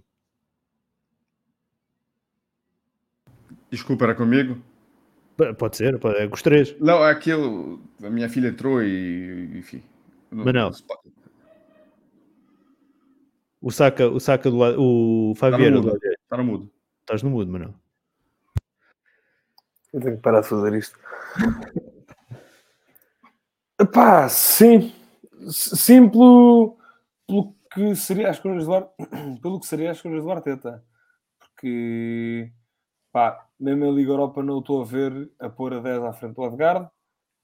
Do lado esquerdo tem demasiadas opções, portanto, Ah, eu, eu gostava de vê-lo a começar uh, no lado direito. Se, se, depois fosse uma coisa que se percebesse que não, que não funcionava mesmo, aí então, pá, tentar passá-lo para o meio. É pá, se calhar, apesar de ele dizer que se sente mais confortável a 10, se calhar não a 10, se calhar a 8, alguma coisa do género. Mas, pá, não sei, eu acho que antes de mais nada, antes de começar já a pensar à frente onde é que ele se vai inserir, pá, quero, quero vê-lo a ter minutos no Arsenal, quero ver como é que está a química entre eles, entre ele e os jogadores que estão ao seu lado. Epá, depois aí acho que vamos estar numa posição melhor para, para falar mais detalhadamente sobre qual é que seria o papel dele na equipa, uh, dada a versatilidade, e também um bocado perceber onde é que é a lacuna, onde é que é o fogo que se tem que apagar. Porque, pá, neste momento acho que, que vai ser um bocado a função dele. Ele não vem desempenhar assim, um grande papel no Arsenal, acho que vem dar-nos segurança, profundidade. Um, epá, e é isso. Não... Temos que o ver a jogar primeiro, antes de começar já a pensar quem é que ele vai substituir daqui para a frente de um jeito regular. Mestre, um, esta situação do Favieira. Já querias tê-lo visto jogar com o Bournemouth? Ah, o Marcos Rocha fala aqui que o Marquinhos pode ser o reserva do Saka. De facto, o Arteta referiu que o Marquinhos não é para ser emprestado, vai ficar no plantel. Uh, ele é extremo direito. Um, como é que como é que vês isto? Preferias? Nós não conhecemos muito Marquinhos. O que conhecemos de Marquinhos vai sendo os bons jogos que ele tem feito no sub-21, mas também sabemos que o sub-21 o fosso que vai do sub-21 para, para a equipa principal é sempre muito grande. Um, como, é que, como é que resolvias isto? Com a questão do, do uma saída do PP e saca à partida, vamos dizer assim, entre aspas, muitas aspas, sem suplente. Ah, certeza que há outros dados que nós não temos acesso em relação ao Marquinhos, não é? Pode, pode acontecer aqui uma situação em que em que o Marquinhos até devido a achamos o, o a equipa técnica acha que tem uma profundidade na frente em que podemos trocar o Gabriel Jesus entre Naquete, Smith Rowe e Fábio Vieira temos essa situação, então como, como agora o António está a dizer, se calhar na fase de grupos da Liga Europa testamos o, testamos o Marquinhos e percebemos uh, e começar a ver qual é que é o nível dele quando o nível do adversário também aumenta um bocadinho, claro que não vai aumentar assim tanto, mas ou seja, quando ele está a jogar contra o, com outros jogadores na sua equipa e também contra outros tipos de adversário. Pá, o Fábio Vieira, eu olho mais para ele, olho, olho mais para ele numa situação Bruno Fernandes ou Bernardo Silva, não, claro que o Bernardo Silva também faz, também às vezes joga no flanco, quando joga o Marrez, outras vezes joga, joga mais no meio campo, e, pá, mas acho que vamos perceber um bocadinho talvez também dependendo do adversário e dependendo de como as coisas estejam na equipa, acho que vamos, vamos perceber onde é, que, onde é que ele vai estar. Agora, para mim, não é um problema, porque a equipa está a ganhar, não quer saber do Fábio Vieira. Se ele não, se ele não jogar o resto da época toda, até é melhor para o meu bingo. Uh, mas pá, neste, neste momento acho que vejo mais no, no meio campo.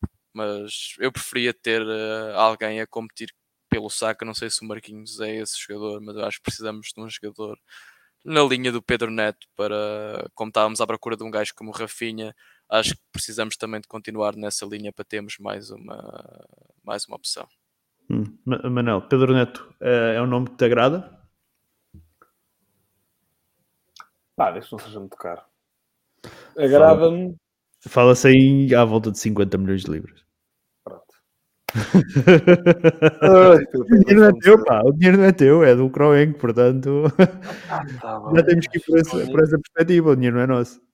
Sim, não, o dinheiro não é nosso, mas primeiro, não gosto de mandar dinheiro ao, ao chão. Ou não gosto de uma instituição que eu sigo que manda dinheiro ao chão.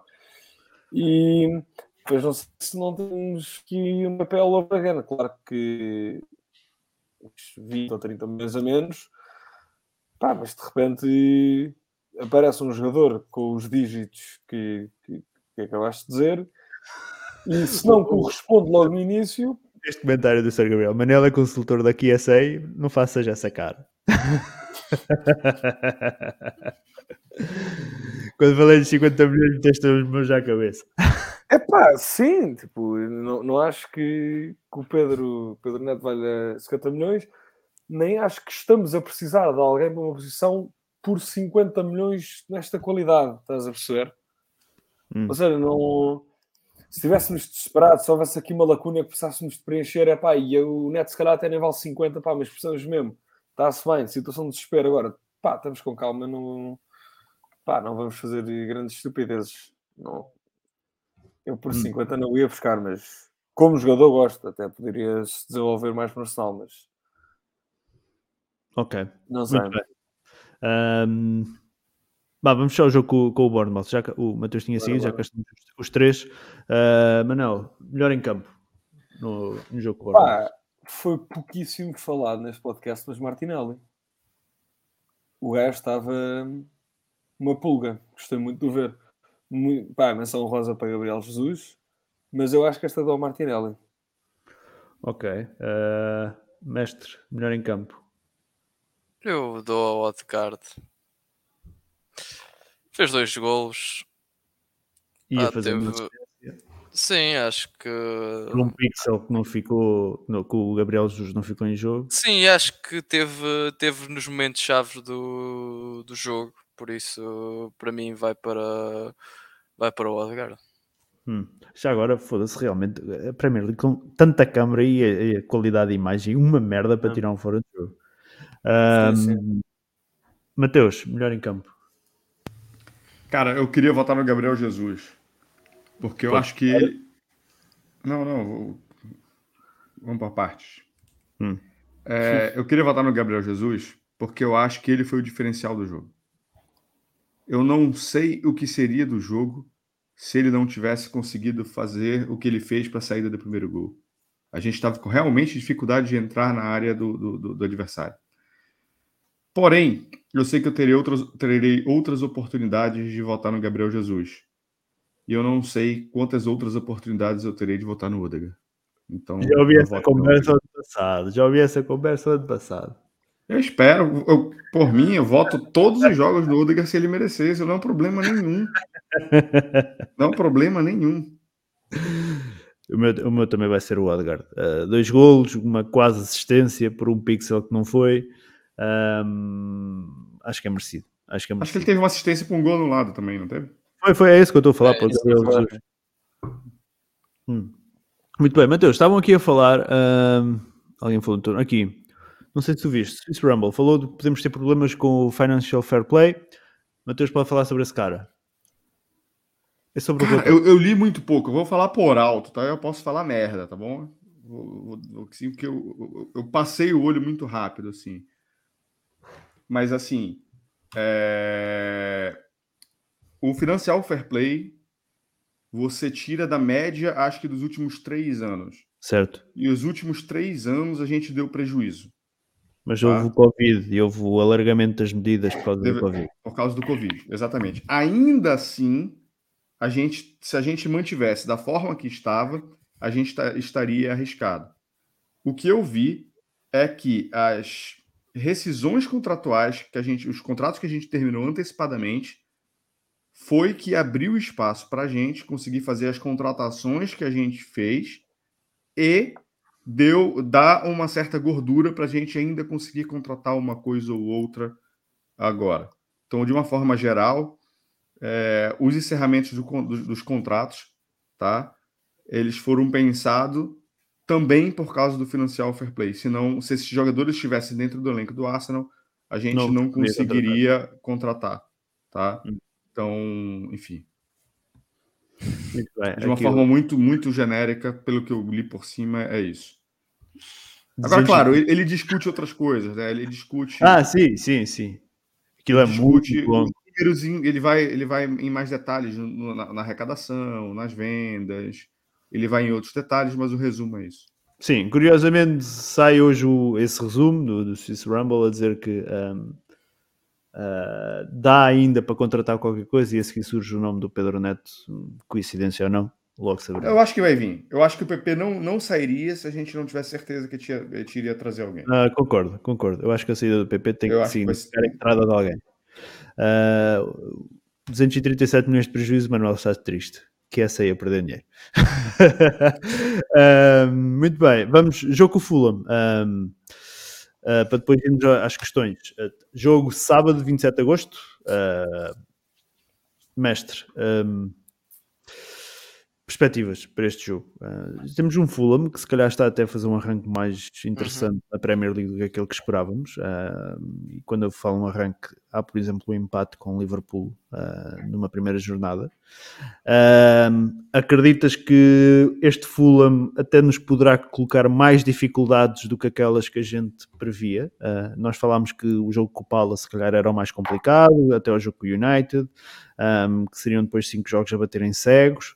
Uh, mantens essa opinião? Achas que vai ser ah, um jogo mais complicado do que o esperado inicialmente? Eu acho que vai ser um jogo interessante.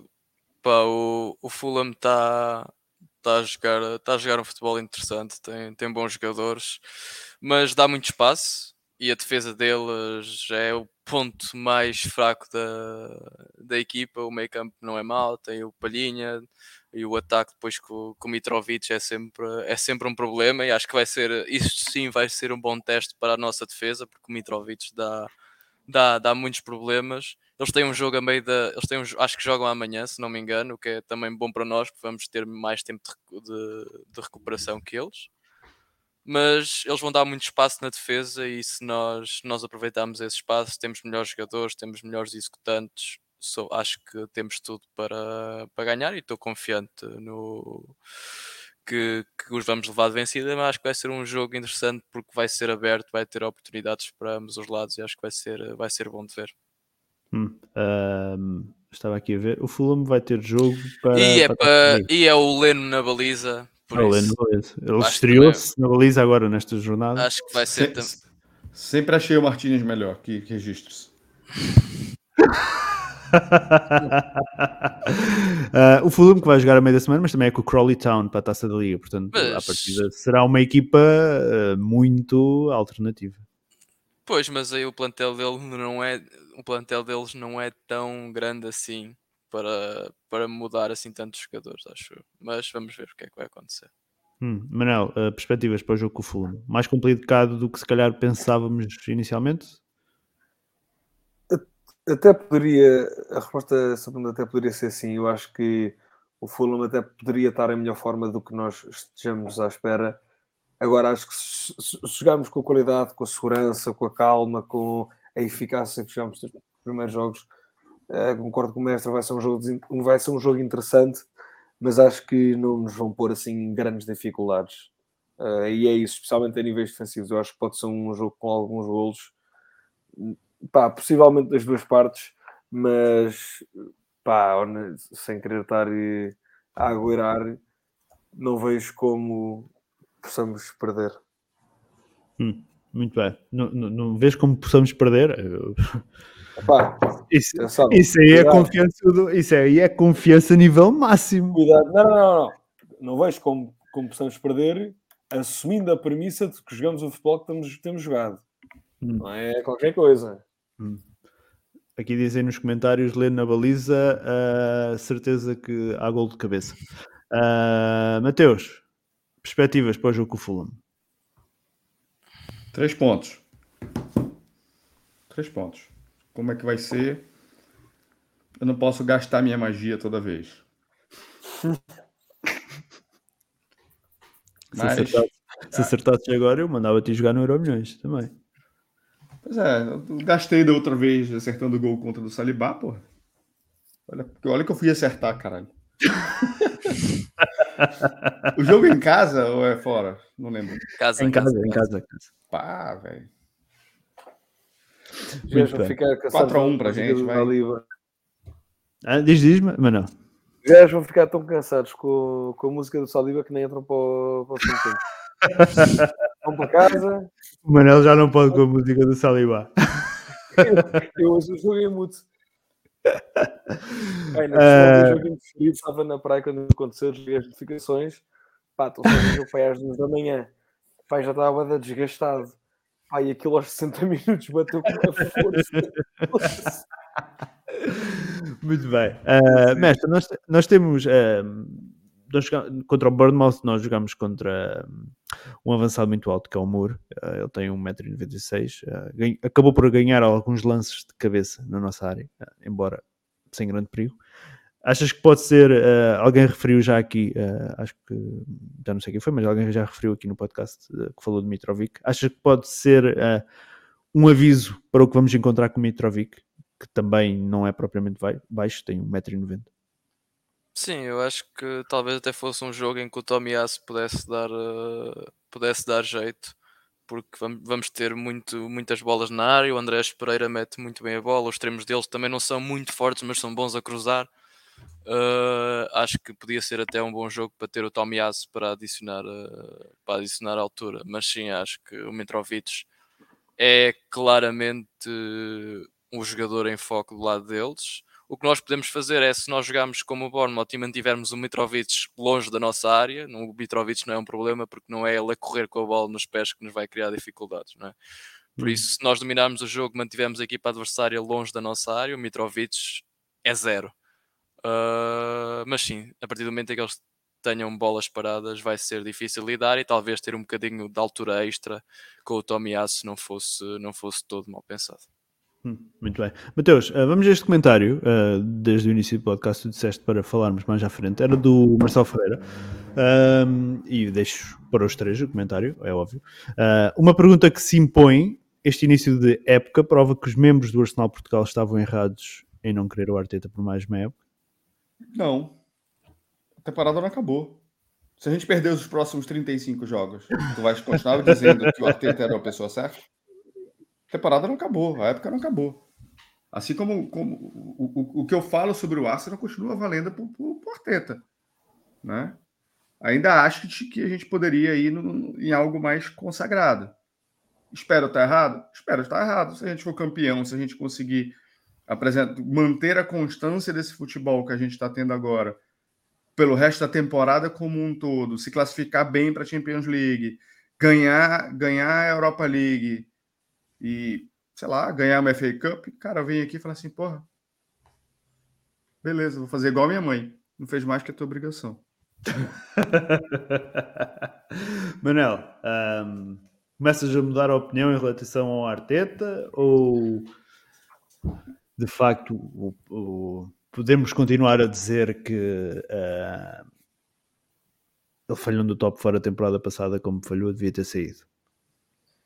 Eu, eu lembro-me de terem feito esta pergunta.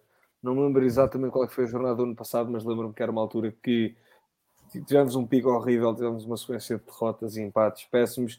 Pai, de repente cavalgámos lá para cima, tivemos imensas vezes, tivemos imensas derrotas e estávamos naquela sweet illusion de que íamos à Champions, que era uma coisa quase garantida. Que até, pá, já, já falávamos como garantido. E nessa altura lembro-me de perguntar a mesma coisa e a minha resposta é exatamente a mesma, que é muito parecida com a do Mateus. Pá, se isto continuar assim, se formos, se formos à Champions para, para, no fim da época, se formos ah, campeões, pá, se fizermos uma excelente época, pá, engulo tudo e mais alguma coisa que disse sobre o Arteta agora. Três jogos, não é? Contra o Crystal Palace, contra o Leicester e contra o Bournemouth, não é? Não vão mudar uma falha de fora e entrega de bandeja como foi o ano passado. Estou tipo, hum. muito contente com a mudança, mas ainda estou magoado, ainda estou ressentido. Muito bem, mestre. Como disse o Manuel, estás ainda ressentido com o, o, o Arteta? Pá, é, é aquela situação, eu naquela, naquela altura tinha, tinha acabado com, com o casamento, não é? Acho que tinha todas as razões do meu lado e se fosse um advogado, de certeza que era eu que ficava com os bens todos, porque realmente aquilo que o Arteta fez não, não se faz a ninguém. Uh, mas neste momento, a partir do momento em que, olha, disseram-me vais ter que ficar casado pelo menos mais um ano, é, é esta a tua mulher e não podes, neste momento não posso, não posso quebrar o contrato.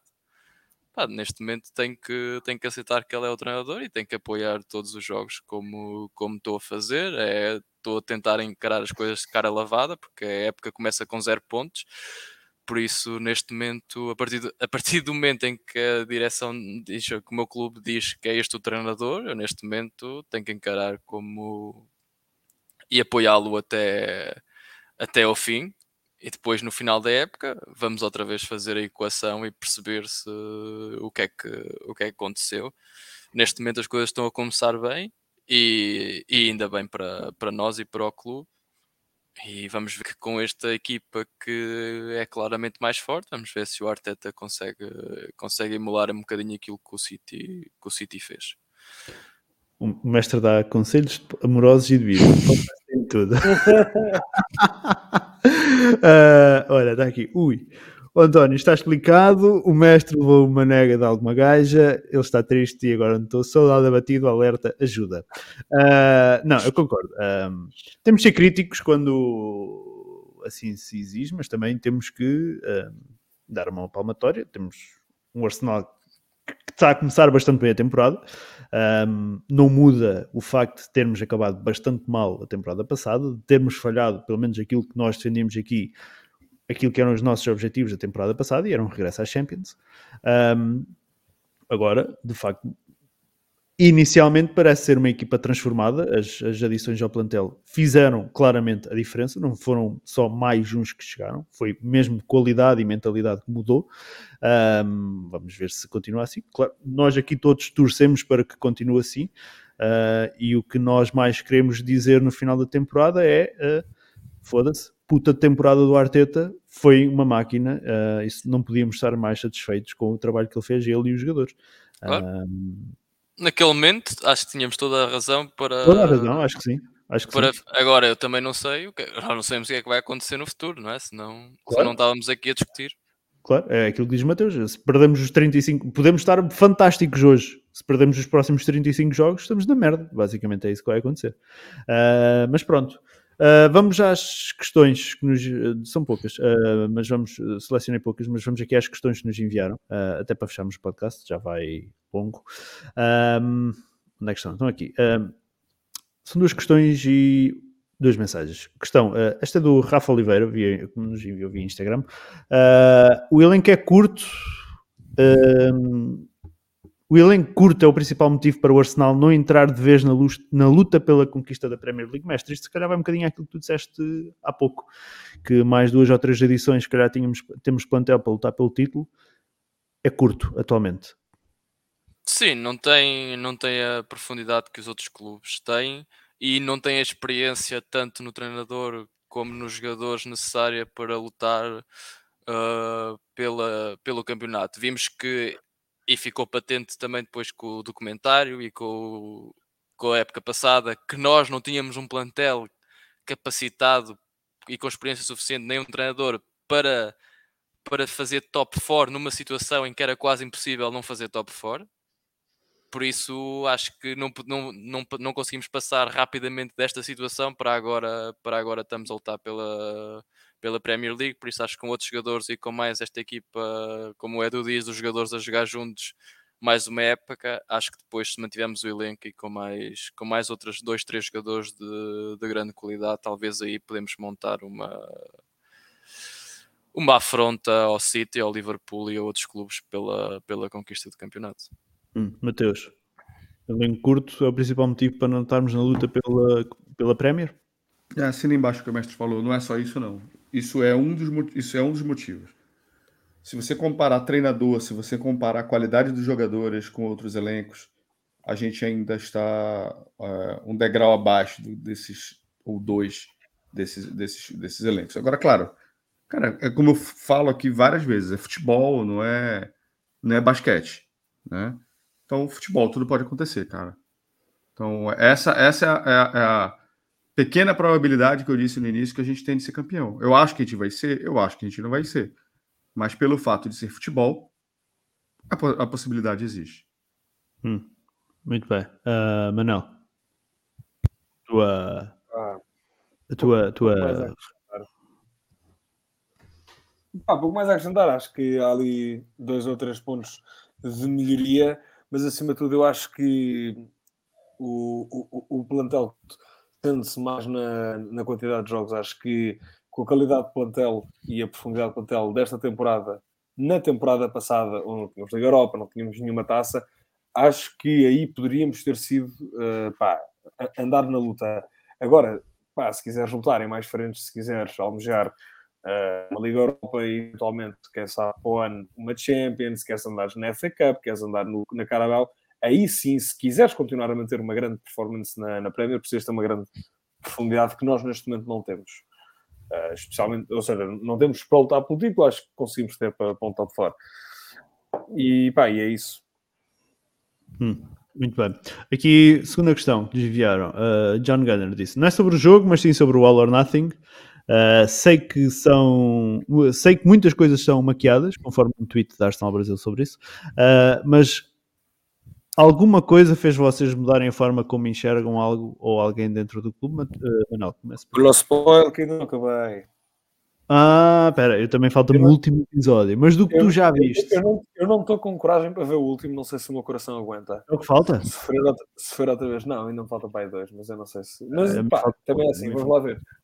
Nós estamos lá na temporada, não há grande spoiler. ah, não, posso começar já, eu desculpem. Um, pá, mudou só uma coisa, eu acho que do que vi, o Arteta tem mais espinha dorsal do que eu achava. Eu lembro-me num podcast há imenso tempo, no início da temporada passada, ter dito que pá, sentia que quando o Arsenal perdia, o Arta pá, dava uma palmadinha nas costas dos jogadores e dizia pá, para a próxima vez é melhor. É pá, gostei de ver que o gajo tinha ali alguma garra, pronto. Depois há questões a questionar sobre ele, sobre o estilo de gestão e de como é que ele geriu certas cenas, mas gostei de ver que o gajo tem espinha dorsal. Hum. Ok, muito bem. Uh, Mateus, uh, como é que viste este documentário do, do All or Nothing? Alguma coisa mudou, uh, na tua opinião, sobre alguém? Sobre para, mim, nada, para, para, mim nada muda, Ricardo, vou ser bem sincero. É legal as imagens. Vou, vou ser sincero que eu fiquei mais observando a parte de infraestrutura, de como as coisas são, de como é, do que de fato em nível de conteúdo, assim, porque, como ele, ele mesmo citou aí, eu tenho minhas ressalvas, porque isso é um objeto de propaganda do clube. O clube cria a narrativa que ele quiser. Por exemplo, não daria para fazer uma série falando mal do Arteta a temporada inteira? Daria. Não daria? Mas o que, que eles fizeram? Eles enalteceram o Arteta, o Edu e os Kroenkes a série inteira. Três objetos que boa parte da torcida queria a cabeça fora por muito tempo. E foi vendido a ideia de que eles estão construindo um processo, que os Kroenkes. Não preciso lembrar da cagada que foi com os Kroenkes por causa da Superliga. Uhum. Se vende a ideia de que o Josh. Falaram, falaram lá ao Lev da, da Superliga. Não falaram? Tenho ideia não que falaram lá. Não, não, estou a confundir, esquece. Eu agora estava vendo. nada da Superliga. Mas deu a ideia de que agora que eles cuidam do, do, do, do time, que, eles, que, ele, que ele quer saber como, como, como Porra, Gabriel, atrapalhou, atrapalhou meu, meu, meu, raciocínio aqui. Estás fodido, Manuel. Vai ficar associado aqui a essa aí agora. Não, não tem jeito. Exatamente. É o que o Felipe Farias acabou de falar. É, é, é, que nem uma biografia. Dependendo de quem fizer, fica bem ou mal. Então, eu acho que é um objeto de propaganda do clube. A gente pode aproveitar uma coisa ou outra, né? Mas, é, não sei, cara por exemplo, quem disse que o Arteta não chega a todos os jogos ali no vestiário, quando a gente perde lá no balneário, e manda todo mundo tomar no cu? Ao invés de fazer o que ele faz ali. Não sabe, porque pode não, pode não ser mostrado. Quando tu tens uma câmera ligada, tu inibe todo mundo. O próprio, o próprio Odegaard, acho que deu uma entrevista falando sobre isso hoje. Então as pessoas não estão no natural ali. Então, assim, é, é difícil, tá, cara? É, é, eu, eu realmente eu tiro coisa ou outra do seriado, mas eu não, não fecho os olhos para 100% que está no, no, no, seriado ali, não. Hum. Uh, mestre, tua opinião sobre All or Nothing? O que é que mudou na perspectiva que quando, daquilo que tu olhavas para o clube ou alguém dentro do clube? Não, eu acho que não muda muita coisa. Eu acho que é mais às vezes é importante para, pela humanização do, dos jogadores e da, e das pessoas, não é? Muitas vezes as críticas e não é a situação de pressão, não é? Eu no meu trabalho faço porcaria, mas não tenho, mas não tenho uma data, não tenho o meu Twitter, não tenho o meu Instagram de uma data de gajo a dizer 50, 50 million, your shit. Não é? Isso não, não, vai, não vai acontecer. No máximo, levo uma pancadinha do, Ah, desse meu corpo, chefe- do, do meu chefe a dizer: opá, podias ter feito melhor, ou estas coisas não, não, não correram melhor. E a pressão que eles têm é de um nível muito, muito acima daquilo que nós, que nós temos no nosso, no nosso trabalho. E é, é, às vezes é importante para nós também pensarmos um bocadinho, às vezes, da maneira como, como falamos com, com as pessoas, ou como tratamos os jogadores, ou para um bocadinho, às vezes, ver um bocadinho o outro lado da moeda. Em termos daquilo que é o documentário, pá, um gajo sabe, como o Mateus estava a dizer, é tudo. É, contas a história que queres contar e aquela que dá, que dá, que dá mais jeito.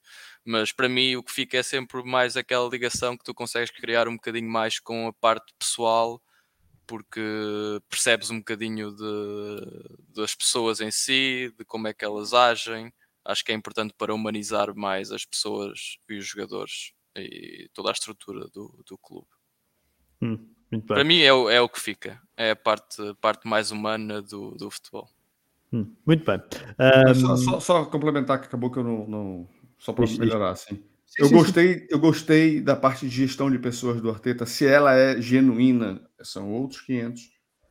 É, pelo menos o que foi mostrado, eu gostei da forma com que foi, com que foi visto ali, de, na ideia de que não é só ganhar, mas a gente pode perder mesmo jogando bem e reconhecer que fomos bem, mesmo perdendo. né? Acho que ele foi no jogo contra o Liverpool, acho que no jogo contra o City ele, ele meio que falou, falou, falou, falou disso. E, cara, o que me chamou muita atenção foi a parte de estrutura que o Arsenal tem em nível de corpo de outros coaches fazendo outras coisas e conversando mais próximo dos atletas, coisas que, cara, até sabia que existia, mas não sabia exatamente como é, como é que funcionava, entende? Eu acho que, que, que, que me chamou a atenção foi mais ver a, a infraestrutura que o clube tem, que o clube tem do que de fato olhar ou analisar atitudes individuais de pessoas. Que isso aí se conta a história da forma que quer. O António Almeida diz aqui: "Ah, fora brincadeiras, mas a série fez-me gostar do Chaka, do Chaka. A série mostra que o Chaka é o capitão, pelo menos ah, demonstra que o Chaka é o capitão daquela equipe. Tô falando isso tem dois anos aqui. Sim. Ah, duas mensagens que. Nada contra o, o- o- o que o Antônio falou, mas enfim. Sim. Duas mensagens enviaram. O David José diz: uma questão, a, a- não, são, não são perguntas, são só mensagens. Uma questão a se tratar é que já podemos colocar a equipa como uma das postulantes ao título, porque com certeza agora somos uma equipa muito mais segura e bem consistente. Ah, e enquanto o Bruno Souza diz. ah, seria bom, bom vocês aconselharem os adeptos do Arsenal a terem calma, pois estamos apenas na terceira ronda e têm adeptos achando que o campeonato já acabou. Ah, nós Tô, tô somos- falando isso desde o início desse aqui. Nós já falámos disso. Ahm, só mais. Por mim, podia acabar hoje. Nada contra. Sim. Não tem problema nenhum ficar sem futebol até, até julho do ano que vem, se a gente for campeão da partir de hoje. Mas- Mateus, faz aqui uma pergunta. O Bazan, onde é que faremos o encontro todo a Arsenal Brasil para comemorar a Premier? Quer responder já aí? Vocês vão fazer alguma coisa? Espero que a, gente, que a gente possa comemorar. Ok. Mas a gente não precisa esperar com que isso aconteça para a gente comemorar. Eu já reservei o Marquês. Já está reservado. Não. Se, se, se, e isto é um grande se, estivermos de facto, imagina, epá, na próxima jornada, se ganharmos, somos campeões, pá, temos que fazer alguma merda. Qualquer O coisa. Ricardo já quer andar nu na- lá, lá- lá no Marquês de Pombal. Seja. seja. Mas pronto. Ah, outra questão. falou- Antônio, podemos fazer um churrasco aqui em casa, sem problema. ah, é preciso é tu ires, não é? Dizeres vamos fazer e depois. É. Ah, não posso, não Ah, posso. isto é, é o, no estádio de Fontela aqui em Viseu, mas lá um ecrã gigante para ver o, para ver o jogo e estamos lá todos no relevado a festejar isto. Não, Podemos, podemos levar ao estádio do Fontela. Não, Pode ir para a António. Red Light. O, An- o António já tem uns metros quadrados do estádio. É Também verdade, já- com- compramos o resto, é o que é. é verdade, é verdade. Ahm, muito bem, só mais uma questão para fecharmos de vez. Ah, alguém falou aí ah, nos comentários, como é que vocês veem ahm, esta, isto já não, basicamente já não tem nada a ver com o Arsenal, mas como é que vocês veem esta provável ida do Aubameyang para o Chelsea? Foda-se. Problema no meu. Ele quer jogar lá, ele vai, pô. Não vos faz qualquer confusão. Não é uma, uma mudança para o Chelsea, por exemplo, quando foi ao nível de Fabregas. Ah, nem compara Não. o nível de idolatria do, do Fábricas com o Aubameyang, na minha opinião. Sim, eu concordo. Eu acho que o, Fa- eu acho que o Aubameyang está muito longe de, de outros nomes do, do, do Arsenal. Mesmo da época Emirates, já nem falo da ép- época pré-Emirates, já mesmo da época Emirates. Acho que o Aubameyang, por muitos melhores números que possa ter tido, está longe de nomes como Cazorla ou Rosicky, por exemplo. Ah, mestre, Não, não, não me faz confusão. Não, não me faz confusão. Desejo-lhe, o- se for para o Chelsea, desejo-lhe o pior. Dentro de campo. claro, claro. Dentro, dentro de campo, o pior, obviamente. Mas não, esta ida do, do, do Aubameyang para Chelsea. Eu, honestamente até me dá uma certa pica. Assim, pá, ali uma competitividade. Não sei. Aliás, mais do que a mim, eu acho que devia dar uma grande pica ao, ao- à, à equipa do, do Arsenal. Acho que, pá, punha ali o, o derby, pá, com, com uma intensidadezinha gira. Mas acima de tudo, indiferente. Hum, ok, A, a expulsão do Chaka podia ser quebrando a perna do Aubameyang. Brincadeira. Só uma brincadeira.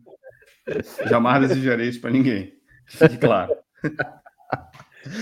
Ah, não, eu acho que se calhar em 90 e, não vou dizer 99% dos adeptos, mas se calhar 90% dos adeptos ahm, poderá nem estar assim muito incomodado, digamos assim, com esta ida do, do, do Aubameyang para, para o Chelsea. Porque lá está, o Aubameyang não deixa, não deixa as saudades que, que outros jogadores que passaram por cá ah, deixaram. E se calhar a forma como ele saiu contribuiu muito para isso. Mas pronto. Ahm, vamos então ah, fechar o podcast. vamos então fechar o podcast. Ah, regressaremos na próxima semana ah, para análise ahm, ao jogo com o Fulham. Ahm, esperamos, nós, esperamos nós com outra, outra vitória, 4 em 4. Vamos, pelo menos aqui, acreditar que vai ser possível. Ahm, e pronto, cá estaremos então para depois para análise a esse jogo. Agradecer a presença do Mateus, do Manel e do Mestre em mais esta emissão. Já sabem que quiser apoiar o Arsenal Portugal pode fazer por apenas um, 2 euros por mês em membros.arsenalportugal.com. O link está aí na descrição. Este podcast, à partida, ficará disponível ah, amanhã no Spotify. Bem, malta, mais uma vez, obrigado pela, pela vossa presença. Agradecer a todos os que estiveram desse lado a acompanhar ou que vão uh, ouvir ou ver mais tarde. Uh, e lá está, re regressaremos para uh, a próxima semana. E então até lá, a pedir se